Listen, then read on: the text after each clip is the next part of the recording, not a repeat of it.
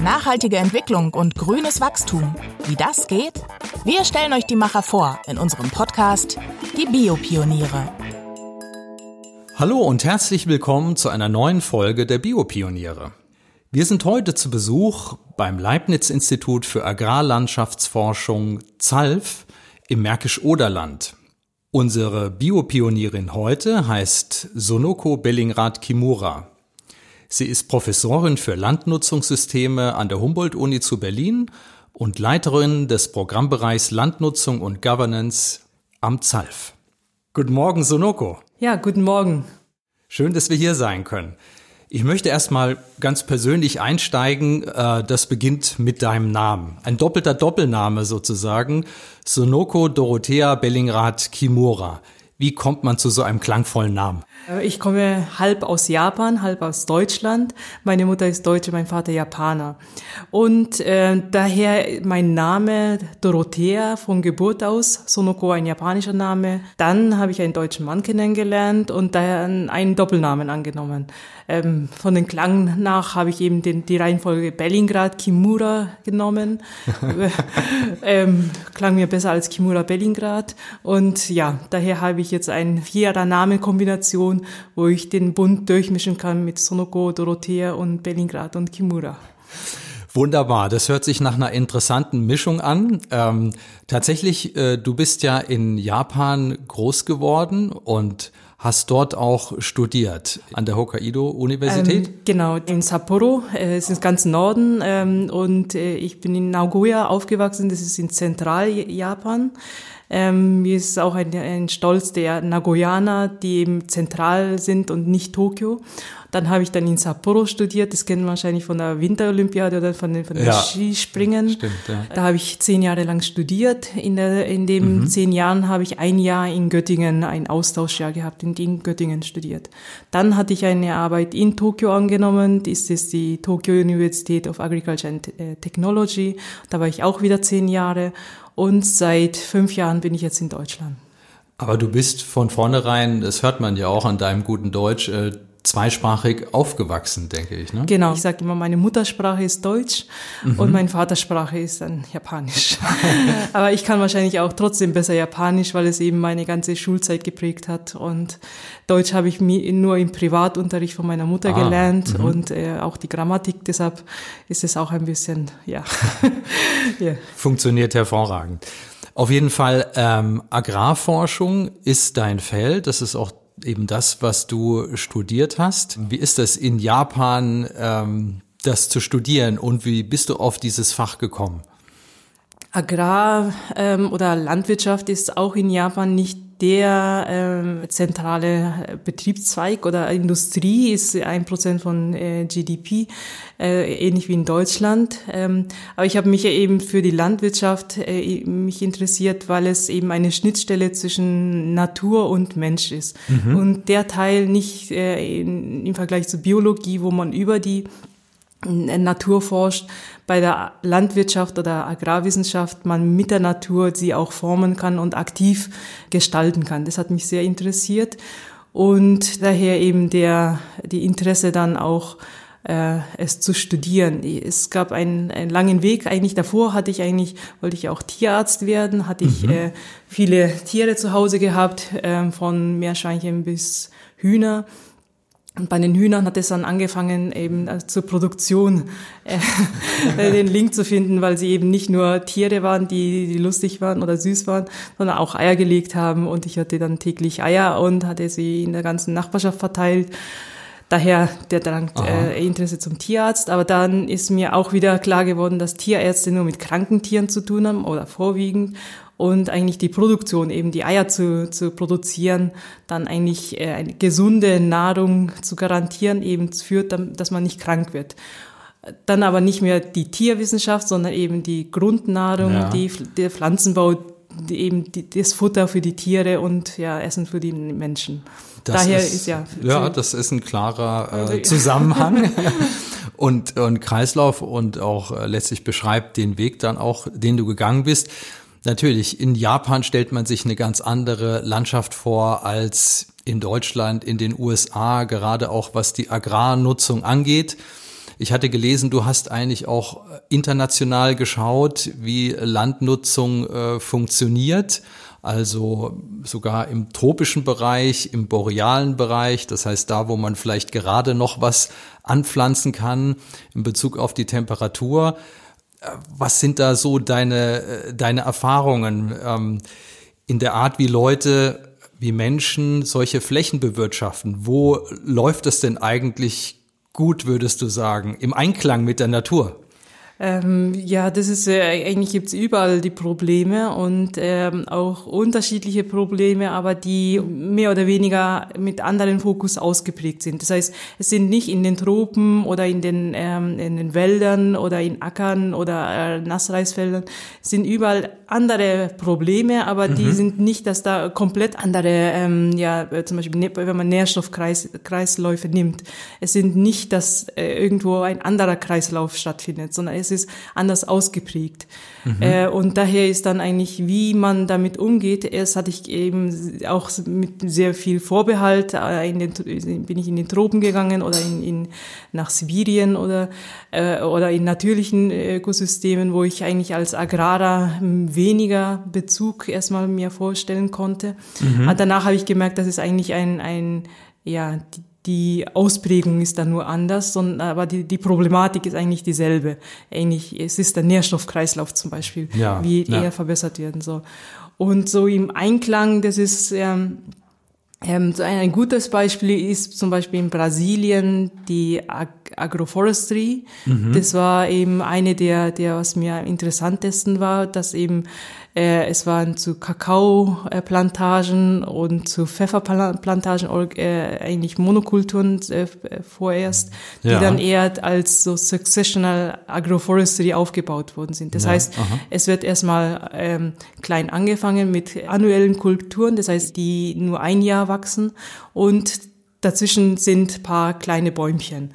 Mhm. Und nach 30 Jahren ist es ein Wald, äh, wo Kakao äh, als Produkte ja, ja, produziert werden. Und diese, diese, diese eben, die, die äh, langfristige Dynamik war da eigentlich mhm. eine der interessantesten Systeme. Ja, hört sich spannend an. Da kommen wir ja sicherlich noch weiter drauf zu sprechen. Äh, jetzt mal zu Deutschland und der Landwirtschaft hier. Hier wird ja im großen Stile eben ähm, industrielle Landwirtschaft gepflegt. Ähm, die den Vorwurf, den berechtigten Vorwurf auch der Monokultur mit sich bringt. Und mit der Monokultur, äh, dieser starken intensiven Bewirtschaftung von Böden sind auch große Probleme äh, damit verbunden. Ähm, das ist ja sicher ein Feld, was dich stark beschäftigt. Zum Beispiel die Bodenqualität, die ja eigentlich immer mehr abnimmt, sagt man. Also der Boden verliert Humus äh, Jahr um Jahr. Ähm, wie, wie siehst du das von Forschungsseite her?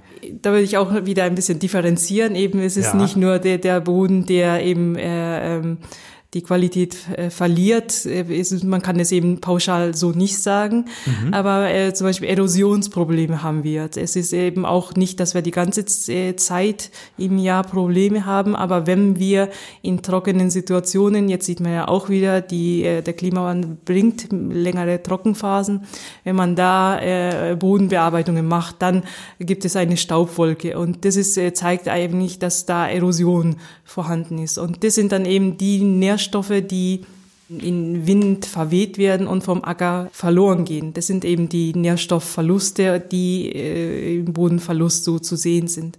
Ansonsten sind dann natürlich dann auch die Nitratprobleme im Grundwasser. Ja, das ist bekannt, Das ist ja. ja, das ist ewig, seitdem ich studiert habe. Das heißt, vor 20 Jahren gibt es das Problem. Man weiß, äh, die Nährstoffkreisläufe haben sich in der Zwischenzeit nicht geändert. Ja. Man weiß, was da geschieht und man kriegt es trotzdem nicht in den Griff. Das ist ein, ein Riesenproblem, was die Landwirtschaft hat und ähm, ja, und was auch noch in den nächsten Jahren eigentlich zu bewältigen ist. Das hängt ja auch vor allem mit der starken Düngung zusammen, genau. sagt man. Ne? Also ja, ja. Genau, dieser die Nitrateintrag. Genau, Düngung und die Nutzungsintensität ähm, ähm, oder die Kopplung von Tierhaltung und Ackerland. Eben, ja. wenn man eben hohen Viehbesatz hat, dann fällt eben dann viel Nährstoffe an. Es wird eben auch Futter importiert in den Betrieb. Das muss irgendwo hin. Dann, solange es ist ein wirklich ein, eine simple Kalkulation eigentlich, was man sehr gut eigentlich äh, in den Griff kriegen mhm. könnte. Nur eben der ökonomische Druck ist, ist eben größer und die Betriebe müssen so agieren, ja. sonst können sie eben nicht ökonomisch äh, überleben. Ja. ja. genau. Ich komme jetzt noch mal kurz zu diesem Thema äh, Nährstoffgehalt des Bodens zurück, beziehungsweise Kohlenstoffgehalt des Bodens. Wenn äh, der Boden viel Humus enthält, selber viel Kohlenstoff, dann kann er auch Kohlenstoff verstärkt speichern. Wenn der Humus abnimmt, ist diese Fähigkeit, dann wird zurückgebildet. Also hier der WWF Deutschland spricht zum Beispiel eben davon, dass aktuell im Jahr zehn Tonnen an fruchtbarem Boden pro Hektar Ackerland verloren gehen. Das hört sich ja doch schon ziemlich bedrohlich an, finde ich. Ja, der Boden ist wirklich ein sehr interessantes Organ. Das ist, mhm. ähm, man denkt, wenn man einen Boden in der Hand hat, das Braune, was an den Fingern kleben bleibt, das ist der Boden, sondern das ist nicht der Boden, das ist ein Teil vom Boden. Mhm. Der Boden ist dieser, dieser, dieser braune Teil und dann Wasser und Luft. Diese drei Komponente sind wichtig. Und wenn der Boden eben sehr locker ist, viel Wasser und Boden, eben diese anderen Phasen auch vorhanden ist, dann kann er sich eben noch besser aufbauen. Und Deshalb ist, äh, wenn da organische Substanz, die können dann diese Körnchen dann zusammenhalten, damit es so eine äh, dreidimensionale Struktur gibt.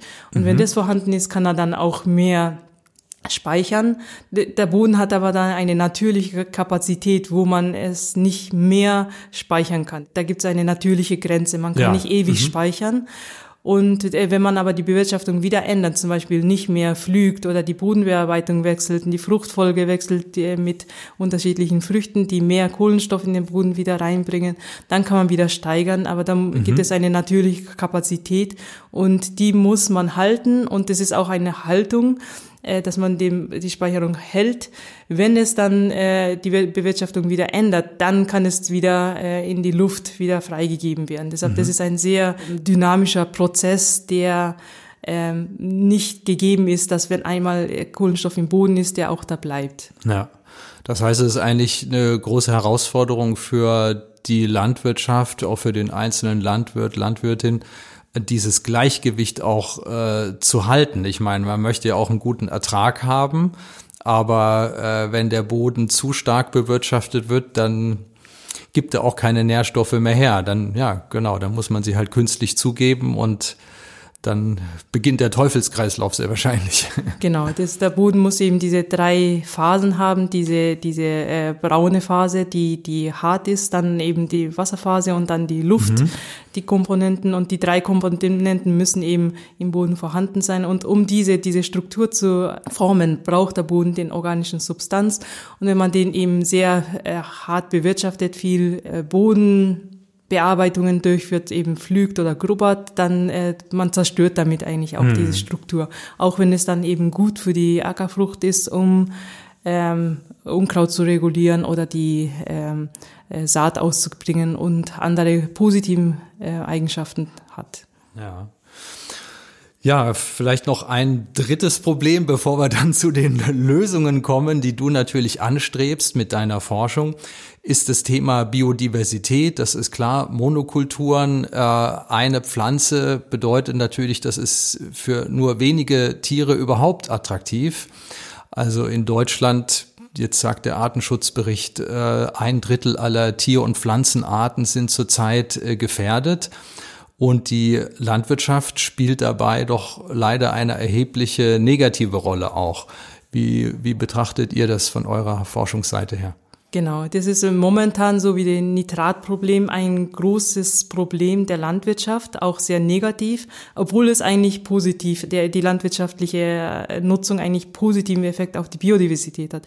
Wenn zum ah, ja. Beispiel mhm. alles Wald wäre hier wie äh, ursprünglich eigentlich vorhanden, dann wäre die Biodiversität weniger, weil mhm. man eben weniger Arten hat, die auf dem freien Land, auf freier Fläche leben. Und die meisten Arten, die jetzt eben verschwinden, sind eben diese Arten, die in äh, eben Ackerkulturen oder Grünlandflächen geeignete Arten sind, auch Vögel, Insekten, äh, Amphibien und ja. sonstige Kleintiere, dass dann eben, wenn diese Nutzung intensiviert wird, dann eben verschwinden. Wenn es aber extensiv ist, dann, die brauchen die Landwirtschaft. Ja. Das heißt, wenn man äh, eben alles zur natürlichen Sukzession zurückgibt, dann verliert man auch wieder Arten. Deshalb da muss die Nutzung da sein. Und da sehe ich eigentlich, eigentlich die Landwirtschaft als positiven Landnutzer mhm. ursprünglich, der eigentlich die Biodiversität erhält. Also du siehst in der Landwirtschaft eine Chance und du arbeitest natürlich an den geeigneten Mitteln. Und dein großes Stichwort ist ja die Digitalität. Also wie kann digitales Wissen, was bedeutet das, das zusammenzubringen mit dieser ganz traditionellen Form der Arbeit der Landwirtschaft? Die Landwirtschaft muss natürlich Nahrungsmittel produzieren, das ist die mhm. primäre äh, ja. Ziel der Landnutzung.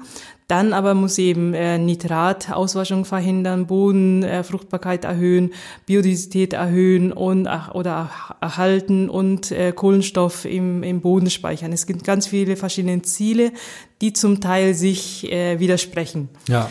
Und die Anforderungen, die müssen in einem äh, Landfläche dann realisiert werden die aber zum Beispiel zu verschiedenen Zwecken am besten nutzbar ist. Zum Beispiel mhm. mehr zur Kohlenstoffsequestrierung oder zu mehr zur Produktion oder mehr zur Biodiversität.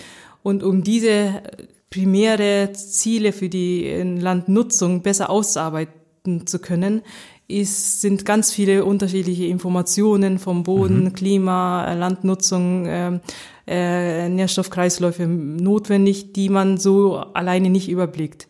Und diese Verknüpfung sehen wir eigentlich in der Digitalisierung, dass wir mhm. dann diese Informationen zusammenführen und dann diese unterschiedlichen Ziele, die die Landnutzung bieten kann, am besten zu harmonisieren. Das heißt, eine Fläche, die jetzt äh, in einer äh, quasi Monokultur bewirtschaftet wird, könnte unterteilt werden in verschiedene Zwecke. Ein ja. Teil eben mehr zur Biodiversität, ein Teil mehr zur Produktion, ein Teil, wo es sehr äh, leicht zur Auswaschung kommt, dann äh, zur Auswaschungsschutz. Eben der Boden kann die Wasserinhaltsstoffe auch puffern, das heißt auch das Wasser säubern. Und daher kann man eigentlich auch die unterschiedliche Funktion des Bodens besser benutzen und auch unterteilen, was eigentlich in der Fläche vorwiegend äh, notwendig ist. Wie geht ihr dann dabei vor? Ich denke, man muss äh, Daten erfassen, um sie digital zu verarbeiten, äh, muss auf dem Feld müssen Daten erhoben werden. Welche Daten interessieren euch und wie macht ihr das? Ja, ähm, es sind in unterschiedlichen räumlichen Skalen unterschiedliche Methoden notwendig. Äh, wir gehen zum Beispiel äh, auf dem Schlag, das heißt auf einer äh, landwirtschaftlichen Fläche, äh, untersuchen wir ähm, die Bodenfeuchte, Bodennährstoffgehalte, äh, wie die Pflanze wächst, wie groß mhm. sie wird. Äh, das heißt, das äh, Indikatoren zu der Bodenfruchtbarkeit. Dann ähm, auch in größeren Skalen dann die Bodenkarten benutzen wir, auch Klimadaten oder Wetterkarten, äh, äh, Hangneigungen, äh, historische Nutzung dieser Fläche und davon äh, ja, designen wir das Feld in unterschiedliche Patches oder mhm. unterschiedliche Charaktere ein. Und diese Charaktere untersuchen wir, für welche Fruchtfolgen, Nutzungstypen es am besten geeignet ist. Und dann äh, führen wir Versuche durch, ob das diese, diese Analysen wirklich stimmen, mhm. wie sie verbessert werden können, wie sie in der Realität aussehen. Und daraus entwickeln wir Anbausysteme, die für den äh, Platz, diesen Spot, den Typ der Bodenhangneigung am besten passt. Das heißt, es ist enorm standortspezifisch, was ihr macht. Ne? Genau. Ne? Fläche ist nicht gleich Fläche, sondern ihr guckt euch eine Fläche an, vielleicht ist da auch ein Hang mit dabei und das, all das kann eigentlich genutzt werden, wenn man es dann entsprechend unterteilt und unterschiedlich äh, bewirtschaftet werden und mit unterschiedlichen Funktionen versehen werden. Genau. So verstehe ich das. Genau, ja. genau. Sehr mhm. standortspezifisch und auch, äh, ja, fast dann auch äh, in Zukunft auf Punkt genau soll ja. es werden. Ähm, momentan ist es auch eher äh, noch theoretisch theoretisch, weil die technischen Möglichkeiten in der Praxis eben noch nicht gegeben sind. Die sind eben, die Maschinen sind äh, sehr groß, zum Beispiel 36 Meter in einem äh, Arbeitsgang. Das heißt, mhm. ein Patch ist, auch wenn der Standort, äh, die Standortheterogenität noch kleiner ist, kann man sie in dieser Form nicht bewerkstelligen. Wir gehen aber auch aus, davon aus, dass wenn diese Notwendigkeit da ist, man auch kleinere Maschinen auch, äh, auch mhm. mit Robotik autonom äh, entwickeln kann, die dann auch ähm, kostengünstig und sehr präzise in der Zukunft arbeiten können. Deshalb auch wenn jetzt in der Realität es nicht möglich ist, gehen wir äh, versuchen wir das zukunftsorientiert zu denken, wie soll es im Idealfall aussehen und danach die technischen Lösungen dann auch zu entwickeln. Das heißt, äh, der Landwirt in der Zukunft braucht auf jeden Fall eine eigene IT-Abteilung, um die ganzen Daten äh, zu verarbeiten. Und es ist interessant, ähm, dass im Grunde genommen die Maschinen, die großen landwirtschaftlichen Maschinen, ähm, die wir haben, ja eigentlich die Monokultur erst so richtig möglich gemacht haben. Und jetzt wiederum, du hast auch von Robotik gesprochen, konnten, könnten intelligente Maschinen äh, uns helfen, eben die Monokultur wieder in eine diverse, fruchtbare Kultur zurückzuführen. Ist das richtig? Genau, so sehen wir das auch, weil die Technologie wird ja entwickelt anhand von Zielen, die wir uns setzen und die, äh, dass die äh, Maschinen größer geworden sind, war eben das Ziel, weil es eben so kostengünstiger war, dass man mhm. dann nicht zweimal hin, äh, hin und her fahren muss, sondern es mit einem äh, Durchgang bewältigen kann. Das war eben die, die, der ökonomische Ziel, Ertragsmaximierung. Aber wenn man andere Ziele setzt, Erhöhung von Biodiversität, äh, ähm, halt vom Boden, äh, Fruchtbarkeit, äh, Verringerung von Nitratauswaschungen, dann ist es eben andere, sind es eben andere Ziele, an denen wir auch andere Technologien entwickeln können. Und deshalb gehen wir davon aus, dass es eben, wenn äh, die Notwendigkeit da ist, es auch bewiesen ist, ja. dass es eben nützlich ist, es natürlich danach auch ökonomisch sinnvoll ist. Das, äh, der Landwirt muss ökonomisch äh, äh, arbeiten, können, ja. arbeiten mhm. können. Und daher eben, da muss eigentlich auch die ganze ähm, Politik sich daran anpassen, was eigentlich dann äh, gewollt ist. Ja, wenn man sich so einen Flug über ein Land in Europa, eben Deutschland oder so, mit dem Flugzeug vorstellt äh, und man ist so im Landeanflug, dann guckt man auf die Landschaften, sieht eben schon viele Flächen, äh, die sich wie ein Flickenteppich über die Landschaft äh, verbreiten und das ist sozusagen die unsere landwirtschaftlichen Flächen. So so sieht unsere Landschaft aus. Wenn ich mir jetzt aber vorstelle, in Zukunft würde das so äh, kleinteilig, Standort, punktgenau bearbeitet werden, dann wäre es ja noch kleinteiliger. Dann wären es ja ganz viel kleine Squares, äh, die man da sehen würde. Ja, so könnte es auch aussehen, aber es könnte auch aussehen, dass es, wenn es eine zum Beispiel eine flache Fläche ist, die zur Produktion wirklich gut geeignet ist, dass es da wirklich eigentlich so aussieht wie wie heutzutage oder vielleicht ah, ja. sogar noch ja. größer. Mhm. Äh, wichtig ist eben dabei, dass man eben zum Beispiel bei Biodiversität ist es eben ein Knackpunkt, dass bei solchen großen Flächen dann auf einmal die Vegetation sich ändert, wenn man die aberntet. Dann ist plötzlich mhm. nichts mehr da. Ja. Und dann ist natürlich nichts mehr auch für die ähm, äh, Insekten und Kleintiere vorhanden und die müssen irgendwo äh, sich verstecken können, irgendwo mhm. wieder Nahrung finden. Dass man bei solchen Flächen dann eben auch Ausweichflächen ja, abbildet, mit einkalkuliert, die zum Beispiel eine halbe Woche später geerntet werden oder äh, mhm. einen Randstreifen gibt oder einen Korridor gibt oder so. Das ist dann dabei das Wichtige und nicht diese ähm, Kleinteiligkeit per se, sondern mhm. eben eine zweckgebundene äh, äh, Planung. Deshalb ist dann auch, kann auch trotzdem noch in der Zukunft so die, diese großen 36 Meter langen ähm, Maschinen auch eingesetzt werden. Dafür mhm. vielleicht daneben zwei kleine Roboter, die einen Streifen mitbewirtschaften. So sehen wir das eher als, ah ja, okay. auch als Diversifizierung der, der Größe an, dass es nicht nur alles klein wird, mhm. sondern eben diverser wird. Ja, es stimmt natürlich. Sonst wäre es sehr wahrscheinlich auch schwer, überhaupt den, den Ertrag, äh, den Früchteertrag einzufahren, den man tatsächlich auch braucht, um die Bevölkerung zu ernähren. Denn das ist äh, ja das eigentlich auch die sehr große Anforderung an die Landwirtschaft, dass bei der wachsenden Weltbevölkerung ähm, dennoch äh, alle ernährt werden können, ne? Nahrungssicherheit gewährleistet ist. Äh, wie ist es denn gerade im Moment? An welchem Punkt stehst du da jetzt genau äh, mit deiner Arbeit? Hast du gerade irgendwas Spannendes äh, herausgefunden zu verkünden, wo du dich freust oder Hoffnung hast? Dass, dass du noch äh, weiter äh, Erkenntnisse gewinnst? Ja, wir sind gerade dabei, diese Ideen in äh, Realität zu setzen. Wir haben verschiedene Feldversuche, mhm. äh, zum Beispiel einen Agroforestry-Versuch, wo wir dann äh, Bäume in die Landschaft setzen und dazwischen äh, Ackerkulturen äh, bewirtschaften und sehen, was für einen Einfluss hat es, welche äh, Baumtypen passen dazu, wie, was für einen positiven, negativen Einfluss haben die auf den Ertrag. Dann haben wir auch unterschiedliche Schläge, die wir eben in diesen Kleinskaligkeit, Diversifizierung integriert haben, wo wir dann so konturenhaft Landnutzungen mhm. ändern, aber auch kleine Patches in die Landschaft setzen, um zu gucken, wie sind die kleinteilige Nutzung was für einen Einfluss haben die Nachbarkulturen auf so ein kleines Fenster?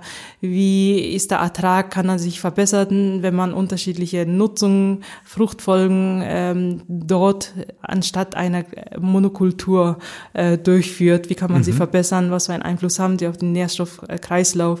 Wie kann, wie wird die Biodiversität erhöht?